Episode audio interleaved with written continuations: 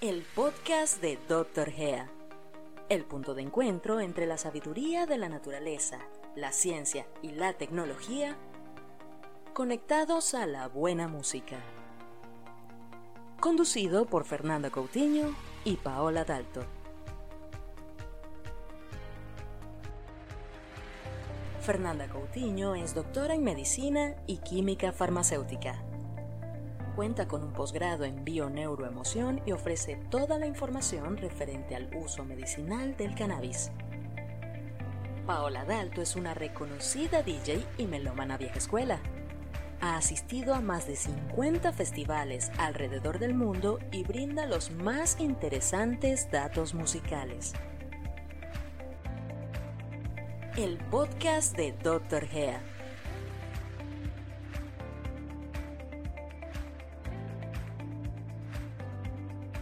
Bienvenidos al podcast de Dr. Gea. Soy la doctora Fernanda Coutinho y hoy les vamos a hablar del sistema endocannabinoide.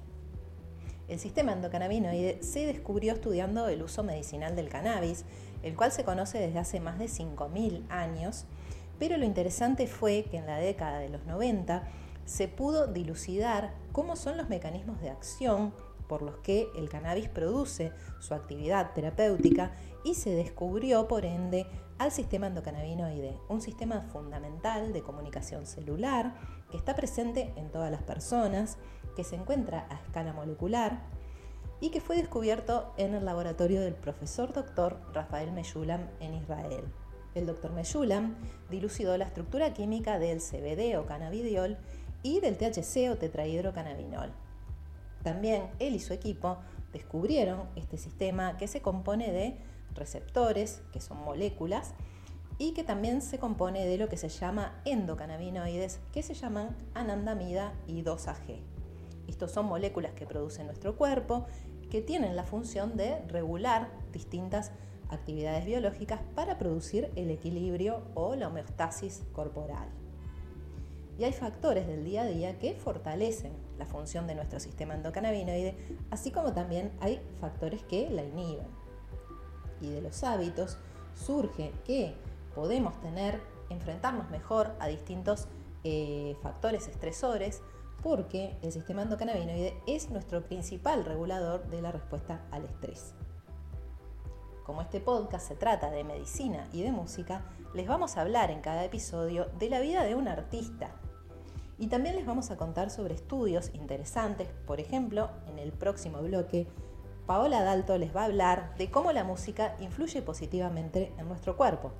Y yo les voy a hablar de un estudio referente al sistema endocannabinoide y la mejora del humor. Este es un estudio de Nicole Stone y colaboradores publicado en la revista Behavioral Neuroscience que habla de cómo distintas actividades, entre ellas algunas relacionadas a la música, como cantar canciones con voz fuerte y potente, repercuten positivamente en nuestro sistema endocannabinoide. Y por supuesto que un solo estudio no es suficiente para concluir desde la ciencia. Pero ¿nos hace falta la bibliografía científica para darnos cuenta de que la música nos hace bien? Yo creo que podemos permitirnos la hipótesis de que la música fortalece, así sea nuestro sistema endocannabinoide o nuestra salud, y eso nos dará la excusa para recorrer la biografía de distintos artistas a lo largo de los capítulos de este podcast, para hablar de música y de endocannabinología y, por supuesto, para dejarles una buena playlist. El podcast de Dr. Gea. Una forma diferente de conectar con tu salud. Bien, y por acá pensamos que el arte crea las circunstancias, también modifica su entorno y abre nuevos caminos. Y sin dudas, la música aquí es clave. Para empezar, la música nos une, si hay algo que la pandemia también nos ha enseñado, es la importancia de mantener una buena salud mental y emocional.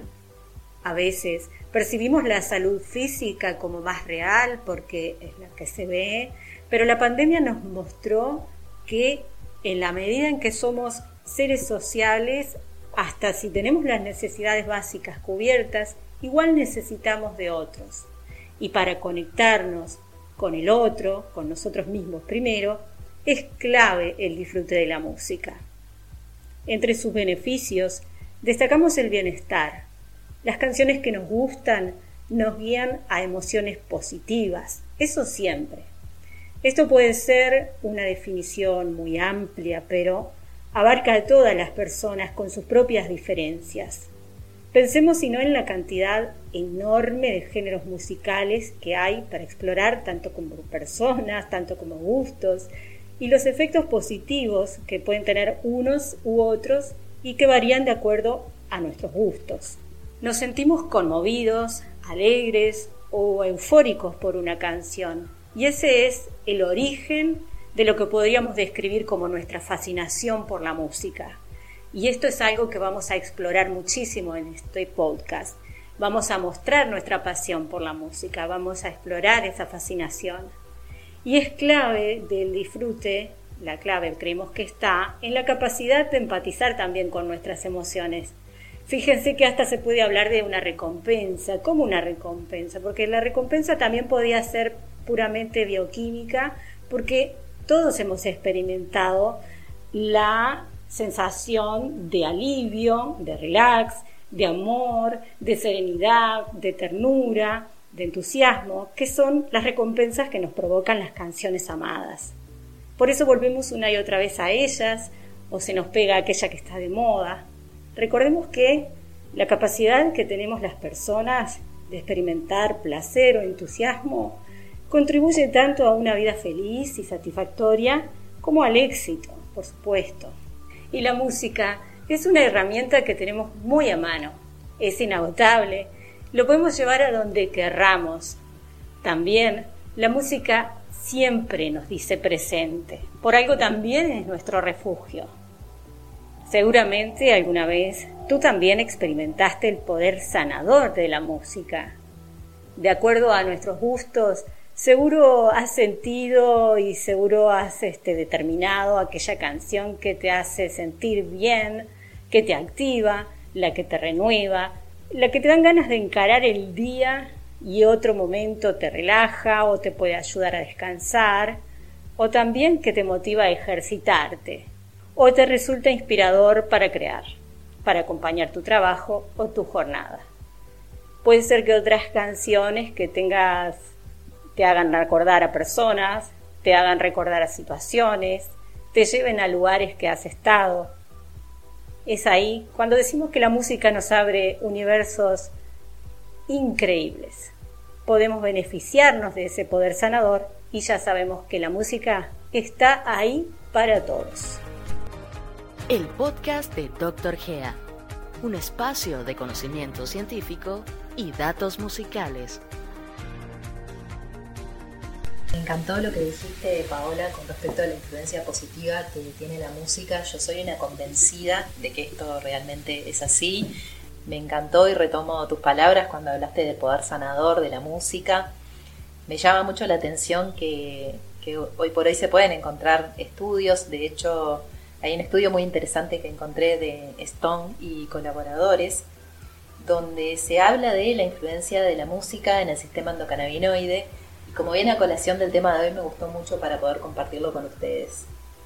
En este estudio se tomaron 61 eh, voluntarios sanos y se midió cómo evolucionaban los niveles de anandamida, que es, como dijimos, un endocannabinoide fundamental para producir el equilibrio en nuestro cuerpo, y se midió el nivel antes y después de realizar actividades como leer, como hacer ciclismo, como cantar canciones en voz alta, como bailar y como hacer ejercicio.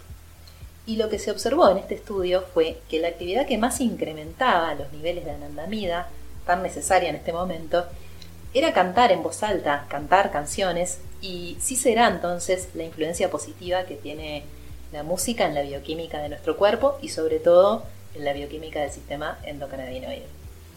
Me gustaría que me contaras, dada tu gran trayectoria y, y tu amor por la música, ¿Qué canciones son para vos esas que refuerzan tu sistema endocannabinoide, que sentís eh, que te levantan, que te ayudan a estar bien, que te ayudan a estar en equilibrio? Bien, creo que hay una cantidad enorme de canciones que nos pueden ayudar a hacer un rato más felices y sin dudas cada uno va a encontrar la suya, pero también están los clásicos que es inevitable que uno no se ponga a bailar o a cantarlos a los gritos y por ahí puedo arrancar desde James Brown con I Feel Good e intentar sin éxito probablemente lo de imitar sus pasos, pero también eso nos puede llevar justamente a, soltarnos. O eh, cuando estás en el boliche y está la canción de moda, cuando estás en la discoteca y estás cantando aquella canción que todos están cantando, también tenés esa sensación de comunidad, de que estás unido a las emociones de los demás. Entonces, siempre que vos estés en, tu casa, ensayá la canción y cantala a los gritos, ya sea en la ducha o acompañando tus tareas, que eso solamente te va a hacer bien. Y una recomendación extra sería también hasta explorar aquellos placeres culposos. Digamos, aquellas canciones que de algún modo vos decís, pero no es del género musical que yo escucho y sin embargo la sé igual, me la canto o son artistas que no sigo, pero me hace bien cuando la canto. Entonces, esos placeres también llévalos adelante porque también te van a hacer bien. Sí, sí, será así que nos tenemos que dejar llevar y sobre todo conectar por la música, que me encantó cómo, cómo lo expresaste, porque realmente la música nos conecta con las otras personas.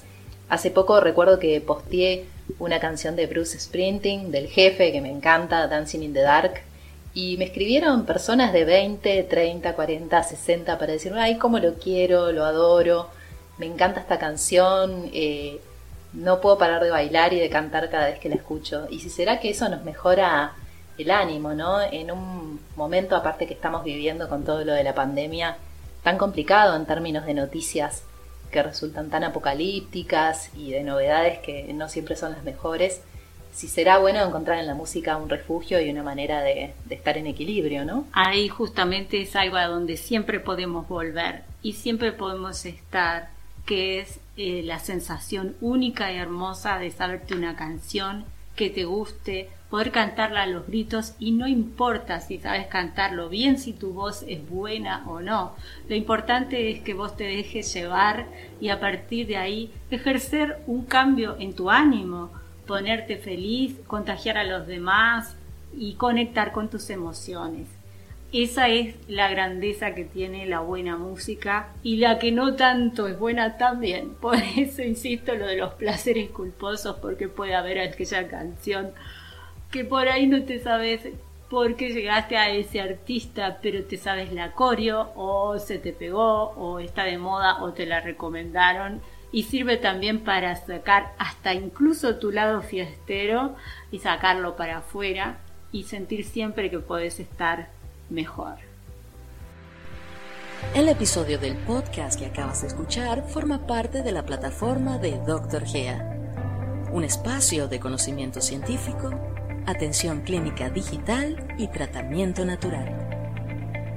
Para más información visita www.drgea.com.